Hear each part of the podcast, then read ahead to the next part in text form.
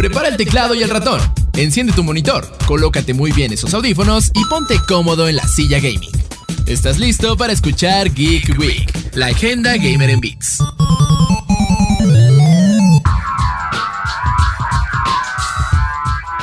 Y una semana más se ha ido, pero las noticias eh, pues ya están a flor de piel y es que pues la, industria del gaming se ha reactivado y nosotros estamos muy emocionados eh, porque bueno creo que el más emocionado en esta cabina justo ahora es Kristen Maxise ¿cómo estás Chris? Bien contento ahora sí finalmente hubo buenos anuncios y, y pues, vamos vamos directo al grano tuvimos lo que ya sabíamos que iba a haber, uh -huh. que ya se había rumorado. Pero ya, ya, ya, ya, vimos el resultado. Pero ya se materializó. Sí, que fue el Pokémon Direct.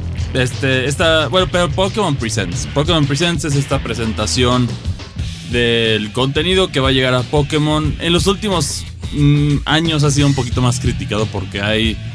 Porque mucho de eso, de ese tiempo lo cubren los juegos móviles o los juegos de servicio de Pokémon. Que ya por sí tienen sus newsletters en las aplicaciones, entonces como que ya lo vuelve... Un como, poco reiterativo, ¿no? Sí, exacto. Entonces, para pasar rápido a esto, a, y luego ya entrar a las noticias de videojuegos más hardcore, tenemos el evento, el evento de Pokémon GO, los Pokémon de Paldea van a llegar en septiembre, es decir, los iniciales, como, si, como se acostumbra en Pokémon GO, es el guiño, ya empiezan los primeros Pokémon a llegar de la región de Paldea, y poco a poco van a ir invadiendo el, el juego móvil. Por otra parte, tenemos a los Pokémon de Paldea, que es Pokémon Escarlata y Violeta otra vez, llegando a Pokémon Café Remix. Las tres formas de Tatsugiri van a llegar a este juego que, para aquellos que no juegan Pokémon, es este... Es un Pokémon Sushi. Ya, ya llegamos uh -huh. a ese punto. Pero sí, es, efectivamente es un Pokémon Sushi. Que tiene... no es el primer Pokémon comida, ¿no? Ya habíamos visto un helado. Pues de hecho ya ahorita con lo que vamos a ir ya puedes tener hasta tu equipo temático de postres. Que ahorita, ahorita les voy a decir un poco sobre eso, pero... Yo insisto en que ya debería o sea, Game Freak y The Pokémon Company, Nintendo ya deberían atreverse a hacer un, un, un juego de cocina. No Pokémon Café Remix, un juego de cocinar Pokémon. No, no, pues, son, son, tus mejores amigos. A ver, hasta incluso en los momentos más polémicos de Pokémon, cuando, por ejemplo, la iglesia decía que era del diablo y eso, pues el, el mismo Vaticano salió a decir, no, Pokémon es un juego que fomenta los valores de la amistad. Sí. Incluso hasta el Islam. O sea que ya ha tenido como que sus aprobaciones. No, no, quieres, no, quieres, no te quieres comer a tus amigos. Sería como comerse a un perro, ¿no? En Oye, pero sentido. hay postres, ya. Hay postres que se ven deliciosos que tienen partes que le dan a los humanos para comerse. Es algo extraño, pero no vamos a entrar al fondo Órale. de eso. O sea, por ejemplo, digamos, wow. en este extremo hay un, un Pokémon que es un dragón, pero a la vez es un pay de manzana. Uh -huh, uh -huh. Y a, al parecer sus, sus pliegues de piel ¿Sus se le caen. Como... No, porque es un. Al ah, final. bueno, sí, sí, sí. Entonces, sus pliegues de piel, cuando se caen, saben dulces y los niños les gustan. O sea, sí, cosas así perturbadoras sí hay. O sea, sí hay, sí hay, sí hay algunos que tienen como sabores deliciosos, hay otros que no, pero. Pero no, no te los comes a ellos. Ellos te, ellos te regalan eso. Entonces, dejémoslo así mejor. Es lo ¿no? más cerca que vamos a tener. Sí. Pero bueno, entonces tenemos estos anuncios. Pokémon Sleep anunció un evento, ya regresa, yo creo por el aniversario de la película de Pokémon, de la primera película que vimos hace muchísimo tiempo en el cine, la que la rompió. Regresa Mewtwo y Mew, ya hay distribuciones y eventos en diversos juegos. En Pokémon Unite ya tienes el respectivo evento que va a llegar Mew, las dos mega evoluciones llegan. En Pokémon Scarlet and Violet, Mew llega como Mew llega como un regalo de una distribución que, bueno, el código se los digo aquí de una vez para que no se les olvide.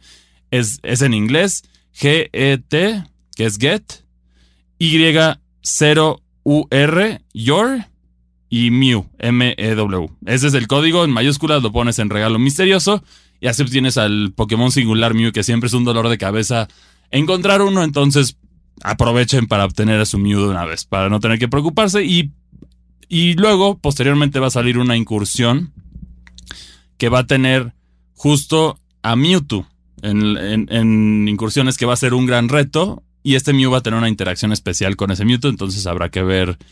No esperar mucho. Primero de septiembre ya podemos ver esta interacción. Entonces va a llegar Mewtwo como la, el nuevo Pokémon imbatible. Es, así lo dejamos. Ok. Y de ahí nos vamos a los anuncios más chonchos. Que es más detalles de Pokémon Detective, de Detective Pikachu 2. Que bueno, Detective Pikachu Returns, que es la secuela de. La película del 2018, si no mal recuerdo. No, del juego. Del juego. Ah, la película es basada sí, en, el, juego, cierto. Pero a diferencia de la, de la serie, la, el, el- el videojuego dejó un final abierto y aquí sí nos dieron la conclusión, la conclusión en la película de dónde estaba Harry, es decir, el papá de Tim. papá- ajá. Entonces, aquí todavía está abierto eso. ¿Lo van a man- manejar de otra manera? Sí, porque hay más detalles, ya he estado viendo gameplay y pues es una secuela, ¿no? Entonces, por eso ahí fue cuando se complicó una posible secuela para Detective Pikachu. Que de hecho, justo hace, hace unos meses se rumoraba que ya se estaba trabajando en la Puede ser que se esté trabajando y que sea un nuevo misterio, No ahí le van a encontrar y esperemos que regres- va a regresar. El 6 de octubre regresa el Pikachu amante de café, del té y de las mujeres atractivas. Así es como él se percibe. ¿no? así Es- se es- describe. es- así se describe él y como y uno de los y el mejor detective del mundo. Así es como se escribe Pikachu. Entonces este juego llega y por último vimos más detalles de, la de lo que esperaríamos ver, ¿no? Que era la, las expansiones de Pokémon Scarlet and Violet. Ya finalmente tenemos fecha de lanzamiento de la primera parte que va a ser el 14 de septiembre. Entonces ya tenemos paz y la segunda parte sigue diciendo finales 2023. Entonces no hubo este retraso que se rumoreaba mucho tiempo.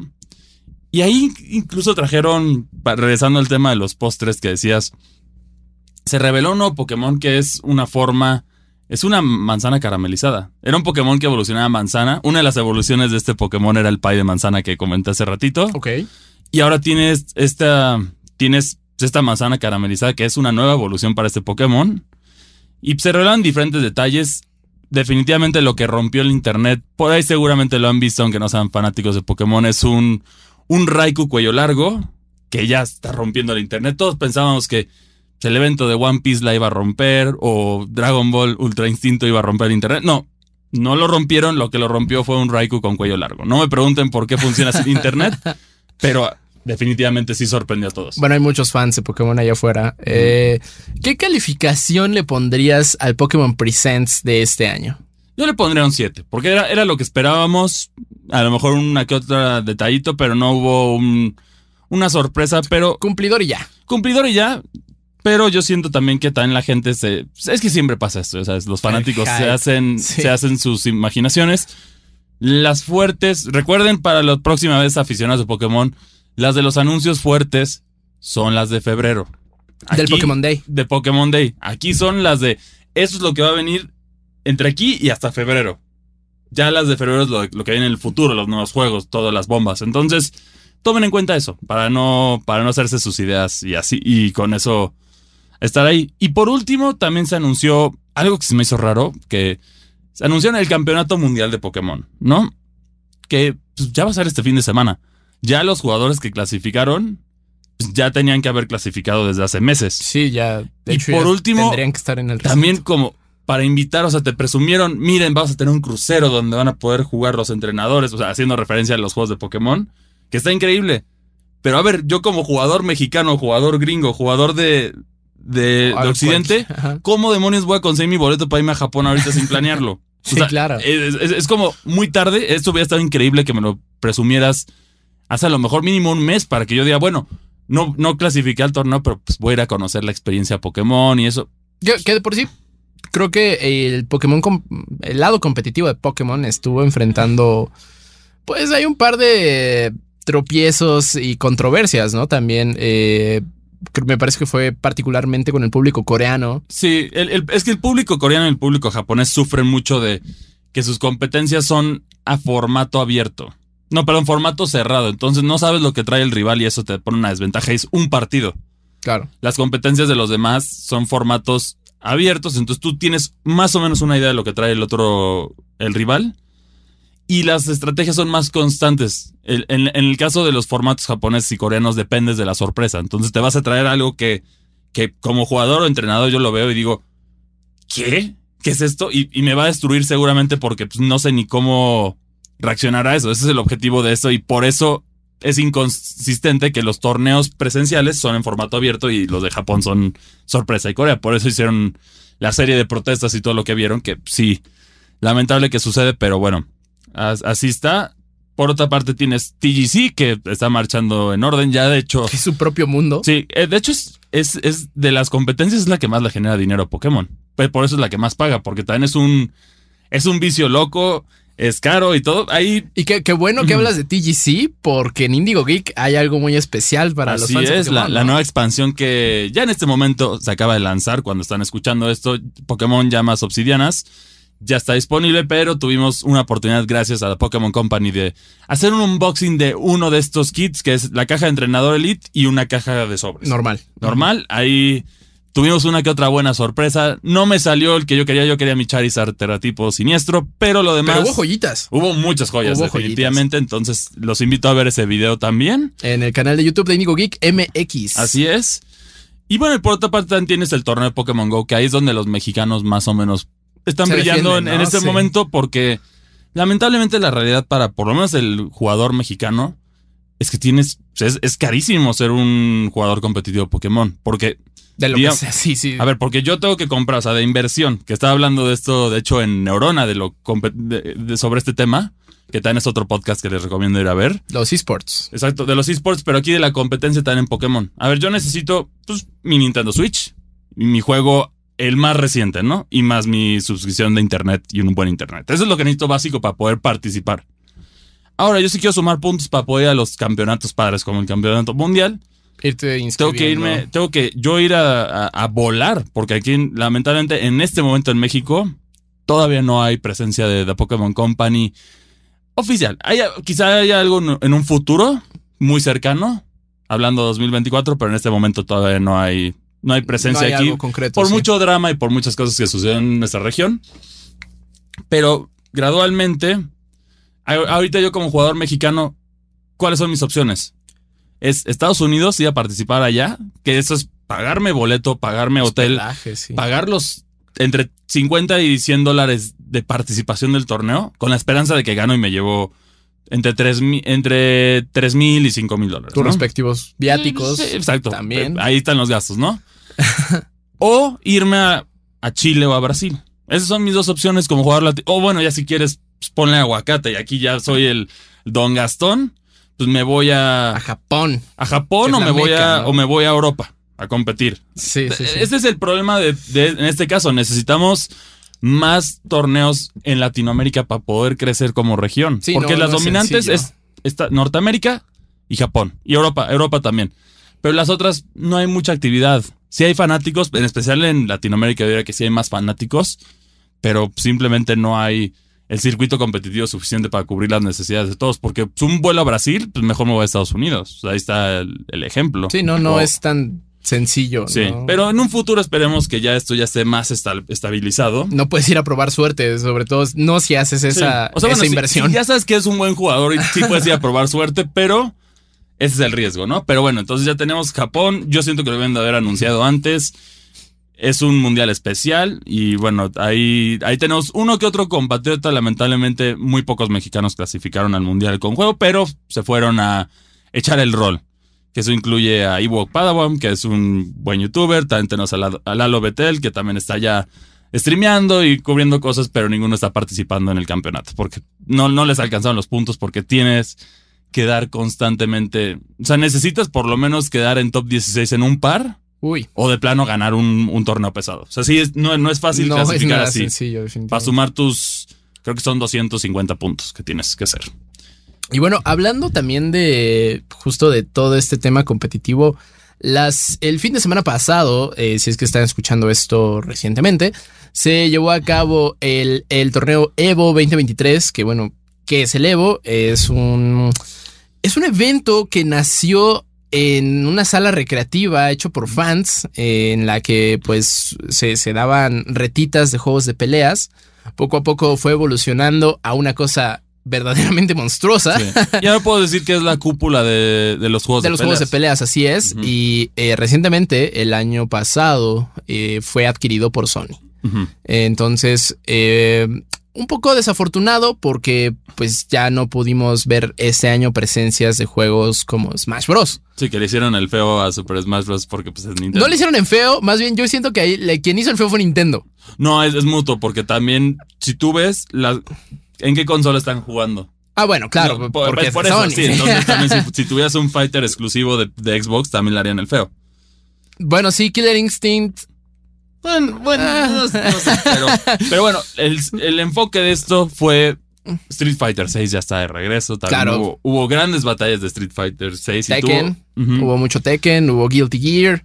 Sí, y también hubo anuncios. Hubo anuncios. Tuvimos el anuncio de los nuevos personajes de Mortal Kombat, que, que incluye Reptile, que también es. Jeras. Es, es curioso verlos de regreso. Jeras es un personaje más nuevo en el sentido de que salió en el juego pasado. Así es. Pero también es, es fresco verlo porque ya tiene la referencia de las arenas del tiempo y este control. Entonces es, es padre ver esa continuidad que básicamente se reseteó el universo en Mortal Kombat, en Mortal Kombat 11 y ya estamos de regreso en, en el nuevo universo que ya también ya se cambió el, el, dios protector de la tierra y todo esto que le da continuidad padre y a mi parecer se sigue viendo muy bien y que en ese sentido creo que Mortal Kombat es, mm, yo diría que el único juego de peleas que tiene un lore interesante. No, no diría profundo porque son peleas, al final de cuentas todos lo están arreglando a golpes, pero NetherRealm ha sido los únicos que han sabido darle como que ese girito, pues más o menos narrativo. es que los otros es más...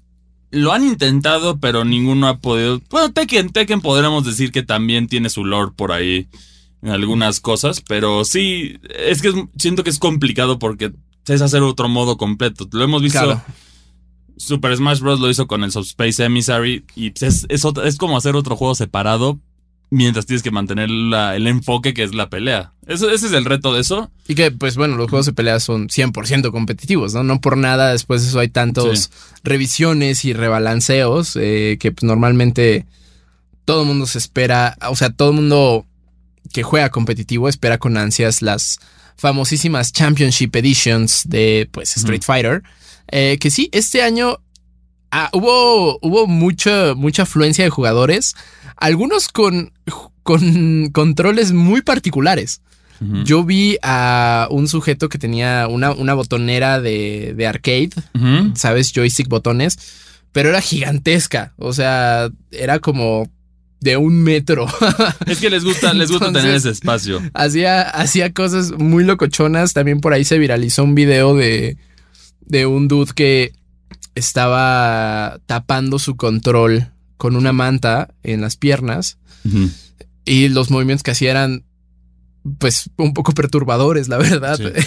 Pero lo más impresionante, no sé si viste el ron de, de Sven, Blind Warriors Sven. Ah, claro, era. Que fue el ganador del torneo. Y, a ver, aquí Blind, para aquellos que no saben inglés, ciego, Y es un jugador efectivamente ciego y logró llevarse todo. ¿Cómo le hizo? ¿Quién sabe? Es, que saber, es en base a sonidos y conocer los inputs. Pero a mí lo que me impresiona, a ver, él, él lamentablemente se quedó ciego a los seis años. Entonces no es que tuvo la experiencia y se adaptó. Aquí lo aprendió de cero y si es los inputs y medir y todo eso, debe de haber ciertos cues de ruido en el, en el juego, me quiero imaginar, para, para accesibilidad. Sí, pero ese, esa, este, esa rapidez oído-mano, o sea, normalmente en los juegos de peleas es ojo-mano, pero e, esa, esa rapidez de oído está increíble, ¿no? O sea, esa agudeza que tienes para distinguir, porque bueno, o sea, igual esos cues de sonido, pues de pronto no son tan distintos o no son tan, tan únicos en, eh, o tan fácil de distinguir. Entonces, o al menos para pues una persona eh, que, cuenta con todos sus sentidos. Sí, así es. Y, también aquí sí, bueno, ya, ya, ya confirmamos.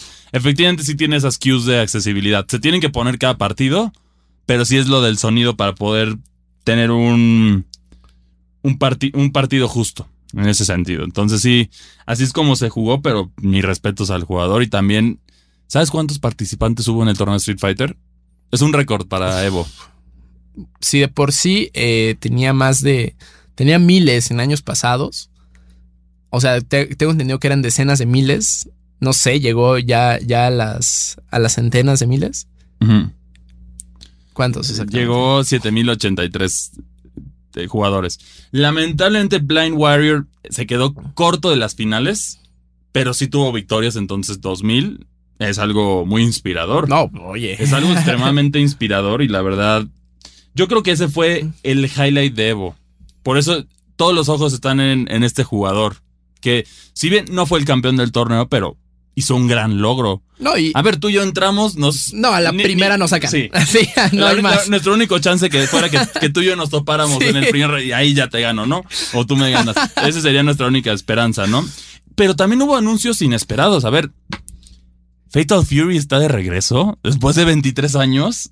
Que- creo que lo más cercano que tenemos a Fatal Fury fue como en Smash, la, la llegada de Terry. Sí, sí, exacto. Ajá. Sí, que aquí ya Fatal Fury City of Wolves ya se había anunciado el año pasado, pero nada, fue un ti- aquí ya vimos del primer trailer, ya se empieza, empieza la maquinita a marchar. El de- tren del hype. Sí, que ya pues, SNK recientemente ha estado reviviendo sus juegos de peleas. Es SNK es el de la gente, el de la muchedumbre. Sí, Aquí en México, pues es, es yo creo que el más famoso, porque Sí, era la arcade la- de farmacia. la- la- y de tortillerías y Sí, de todo. totalmente. Entonces, eh, entonces aquí tenemos el caso, ya revivieron. Bueno, KOF ah, se ha mantenido saludable. Es el único, yo digo, de los de SNK que se mantuvo constante. Volvió Sam Show. Sí, eh, Samurai Showdown. Y también ahora ya Fatal Fury, ya que se espera que regrese el próximo año. Eso, eso está, eso está increíble. Eh, y sí, SNK precisamente fue como. La, la historia de SNK en México es muy, muy curiosa porque la razón por la que crecieron tanto en Latinoamérica es porque son muy laxos con sus temas, o, o en ese momento eran muy laxos con sus temas de copyright. Sí. Entonces, había mucho. Había mucha piratería y no. Y a, y a ellos, francamente, no les importaba tanto. Sí, que es algo que ha sido extraño ese fenómeno. Porque muchas de las cosas en Latinoamérica, pues, no es justificarlo, aclaramos aquí, nosotros No, estamos en contra de la piratería, pero dada las, las condiciones socioeconómicas de la región, es algo que se frecuenta en todo, no solamente en videojuegos, en marcas, en, en ropa, en todo, es Sí, algo que está presente, no es... Pero en este caso, pues muchas de la, en el caso del, del mundo geek, mucho de eso creció gracias a la piratería. ¿A qué me refiero? Muchas, el manga, el anime, todo, muchas, muchos de estos tirajes llegaron antes y ya eran, y para cuando llegan de manera oficial dicen, espera, ¿cómo hay aficionados que aquí? ya hay. ¿Cómo que, cómo que ya me. Como que ya lo ¿Cómo que conocen. ya quieren a Goku si, todo, si, si yo se los vengo a presentar? O igual aquí. Aquí tenemos casos de empresas que sí son mucho más duras y, y estrictas con eso. O ya en el momento porque ya se vieron que es un problema. ¿Por qué? Porque Latinoamérica es la mina de oro. Que nadie habla de Latinoamérica como la mina de oro. Pero a ver, en, en el caso hispanohablante de- del mundo de los videojuegos, pues ya tenemos el camino. Ya está. Ya hay más jugadores latinoamericanos que españoles. Sí, o, o no por nada las, fue la séptima generación de consolas. Sí. PlayStation 3, eh, Xbox 360. El 360 fue la Sí. consola más vendida en Latinoamérica. Sí, y gradualmente también yo creo que por eso vas a ver que ese es un tema aparte, pero ya vimos que Capcom ya está empezando, por ejemplo, a empujar Los doblajes. en los latino. doblajes en español latino. Sí, sí, sí. Yo creo que esto es el comienzo de una tendencia que el español prioridad oficial se va a volver latino. Y Co- que- como, lo hacen otras cosas. Que por cierto, eh, Resident Evil 4 Remake en español latino se escucha súper bien. Es que ya, ya nos acostumbramos. Y aquí, lamentablemente, para nuestros hermanos del sur, el, el dominante va a ser el mexicano. ¿Por qué? Porque la mayoría de los jugadores Y que, pero que en ese sentido, mexicanos. eh, la, creo que la localización ha sido bastante buena, ¿no? Sí, Porque México tiene un buen hay- trabajo en este sentido, porque es muy, es un español muy neutro. Justo, muy neutro eh, y al menos no le han metido, pues justo, regionalismos tan mexicanos, ¿no? Para que precisamente toda, toda la, la región Latam pues, lo, lo aprecie. Sí. Bueno, el único que sí, po- Pokémon en el anime, sí. ah, con, sí, claro. Con el guajolote Macías y otras cosas que sí se aventaron en su. Con Jaime Sí. que era, era, era muy O- bueno o el ataque de, de aliento pozolero. O sea, sí, hay- hay esos modismos, pero poco a poco se ha ido neutralizando, que yo creo que es una tendencia porque pues, es este guiño que van a tener. Yo creo incluso a nosotros, cuando nos llevaron a la Final Fantasy, porque quieren que Latinoamérica entre a Final Fantasy XIV, y también pues, gradualmente se va a hacer este español latino también para los jugadores, porque o sea, al final está bien tener el español España, pero no, no es lo mismo. Se sí, siente, el español ibérico es se muy siente, distinto, fora- se siente foráneo. A ver, en Pokémon, tú ves el texto y dices que dice, "Ah, el guay, el famoso guay. Ah. Tú dices, esto no es mi región, no. por favor, ya denme la TAM. O sea, tomo el que sea, tomo el español que sea, pero Sí, por, favor, dénmelo. O hacer Regionalícenlo. español neutral. 100% neutral. Sin modismos para. España, sin acentos y sin modismos para Latinoamérica. Que Que- eso podría ser polémico, pero sería una solución. No también. solo polémico, creo que un poco imposible en el sentido de que sería un español o sería un doblaje de muy poca calidad Sí, porque o sería muy, plano. Sí, o muy robótico, exacto. Ajá, muy plano. Ah, Sí, en ese sentido creo que sería Pero yo creo que aquí la tendencia es que gradualmente veremos más empresas brincar al, al mundo del doblaje. Que yo creo que Capcom es el, el comienzo. Sí, comenzaron con Resident Evil Village, que fue un juego que ya salió hace rato, pero vamos para allá. Mínimo, qué bueno que ya estén empezando, ¿no? Porque esta opción es buena y en especial empresas japonesas. Y bueno, y regresando un poquito a, Evo y hablando de Capcom, hubo también, o sea, sí, justo tuvimos a este jugador que, bueno, es invidente, eh, otros jugadores con controles bastante Sí. extravagantes. No, y también ya tenemos los controles inclusivos. Ya, ya hay otras cosas. Sí, que- Project Q. Project Q de Sony, que de hecho sale en diciembre, es un joystick, me parece, de no sé cuántos botones, pero Sí. de- Eh, y no, y es, es, es ajustable, tú lo puedes hacer. Entonces, estos- justo.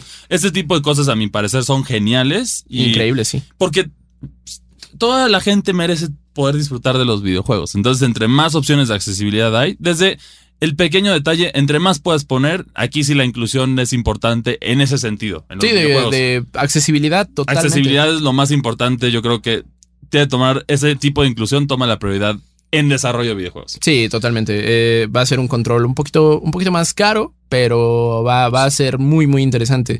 Y también traías una. Hay una controversia en el Evo, ¿no? ¿Es así, Chris? Sí, que ahorita muchos jugadores reportaron. Es algo raro porque todavía sí hay una gran cantidad de jugadores que se re- que reportaron este detalle, entonces sí no es un Hecho Un- aislado. sí no es un hecho aislado, pero los algunos PlayStation 5 se estaban sobrecalentando demasiado a tal grado que están derritiendo los puertos de USB de los controles. Ouch.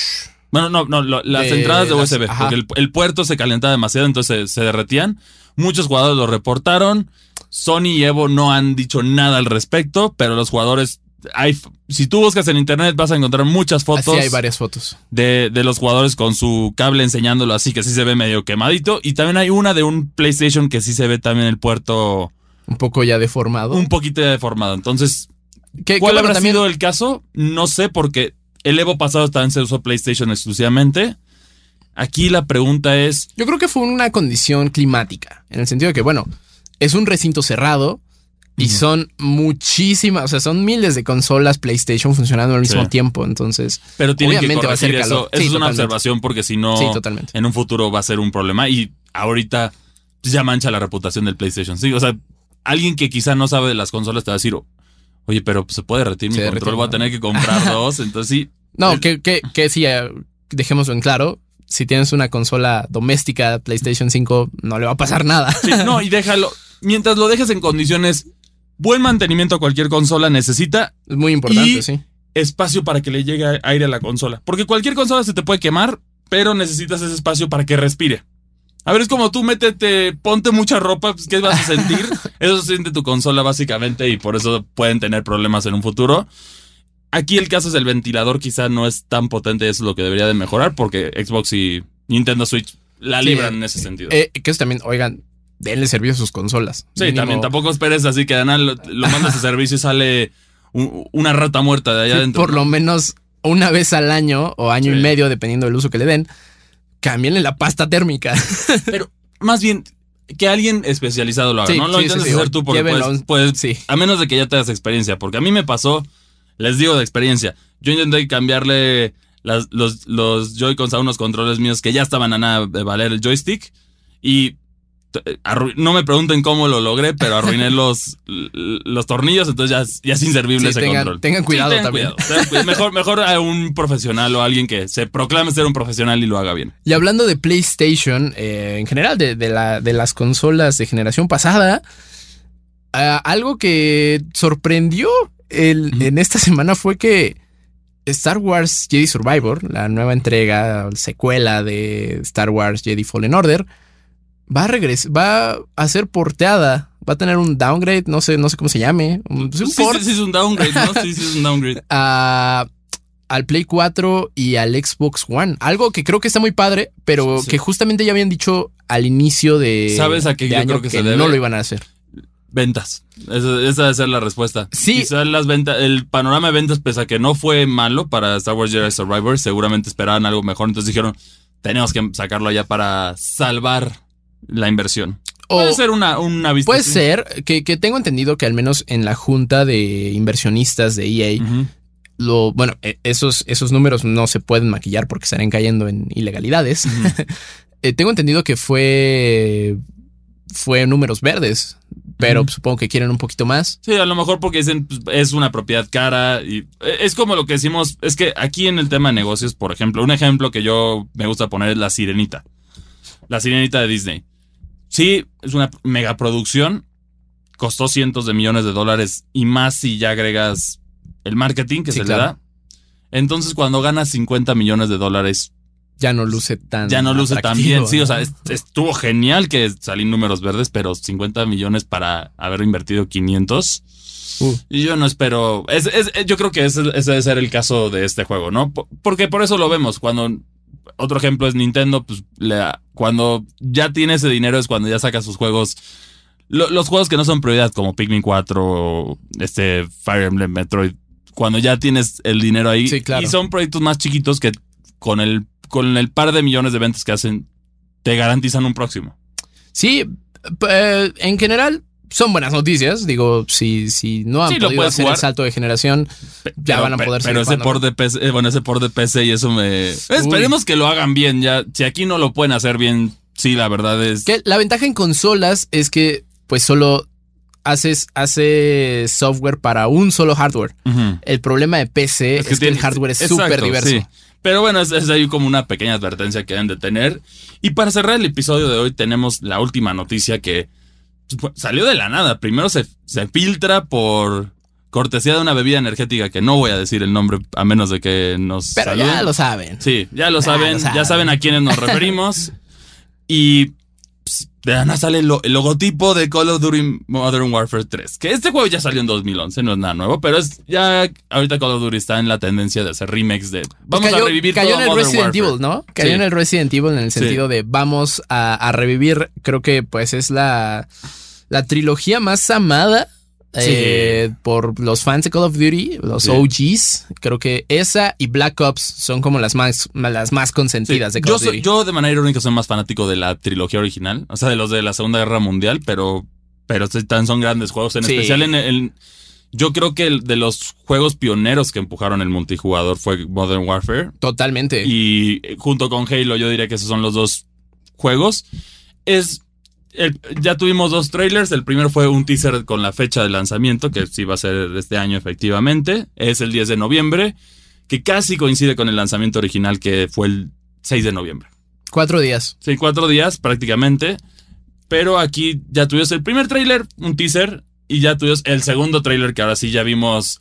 Ya me, me trajo mucha nostalgia, ¿no? A uno de los villanos más icónicos de, Sí. de Call of Duty, verlo en, en HD y toda esta recreación que es el caso de Makarov, ¿no? Entonces, ya está Call of Duty. Aquí por algunos. Yo vi a algunas personas ya decir que yo era, yo era así para darles apes, la verdad, con todo respeto, que decían, el primer Call of Duty bajo el ojo de Xbox. No, este No. juego ya lleva dos años por lo menos en desarrollo. Mínimo. Sí, por, por mínimo, entonces no puedes decir que es de Xbox. Es lo mismo que Starfield y lo mismo que Redfall. Fracasos o éxitos fueron época pre-Xbox. Pre-Xbox, sí. el- a partir yo creo que el próximo año es cuando vas a empezar a ver los productos hechos ya en Xbox. Bajo las tutelas respectivas, ya sea Bethesda o ya sean los demás productos. Sí, sí, totalmente. Eh, que, que bueno, yo, yo sí recordar que ojalá Xbox vuelva, o sea, les, les empiece a echar un ojo más de cerca a Pues sí estas tienes que producciones. hacerlo, ¿no? tienes O que- sea, Aplica la Mattel con la película de Barbie, de sí estar viendo ahí todo el tiempo de Nintendo con Sí, sus ¿qué estás productos. haciendo? ¿Cómo Tienes vas? que estar viendo todo porque si no se te va se te va a hacer un nuevo Halo y no queremos eso. Ya oye, no- por cierto, ¿qué fue de Redfall? ¿Ya, pues, ya revivió? no, todavía no. Dejen sus Fs por Redfall. Por Redfall. Que, que era un juego que Arkane, bueno, por lo menos esperemos que les den chance de hacer un nuevo Dishonored. un nuevo Dishonored, por favor. Ya no les da, no los, no los hagan hacer juegos de multijugador. No, es para Déjenlos ellos. hacer Dishonored y ya. Yo, yo feliz de ver. Si yo tuviera el dinero, yo pago el dinero para que hagan el, dis- el, el Dishonored. El Dishonored 4, ¿no? Sería el 3. Bueno, no. Sería el 3. Sería el 3 Ujú. y, y el cuarto juego. Entonces sí, ahí tienes la opción para Dishonored. ¿Para qué? ¿Para qué arriesgas? Piénsala fácil. Y que ya estamos cada vez más cerca de, de Sí. Starfield. Sí, y, y por cierto, esa sería una bomba exclusiva de Xbox fuerte, un Dishonored exclusivo. Uy. Sí, sería una Sí. bomba fuerte. Y aquí tenemos, y bueno, Starfield, que es este, el próximo lanzamiento. Yo veo muy ambicioso, pero se ve genial al mismo tiempo.